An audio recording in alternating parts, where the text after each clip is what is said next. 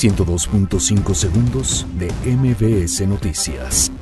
Detienen a presunto agresor de alumnos en Kinder de San Juan de Aragón.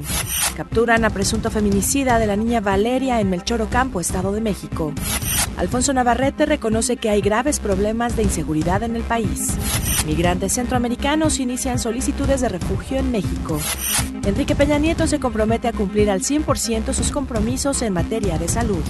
Claudia Sheinbaum informa que la pista de hielo se instalará en el Monumento a la Revolución. Al menos 10 personas murieron luego de que un autobús cayera a un barranco en Michoacán.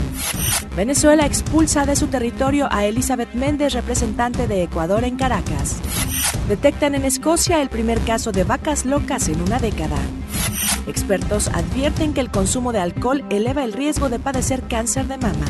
102.5 segundos de MBS Noticias.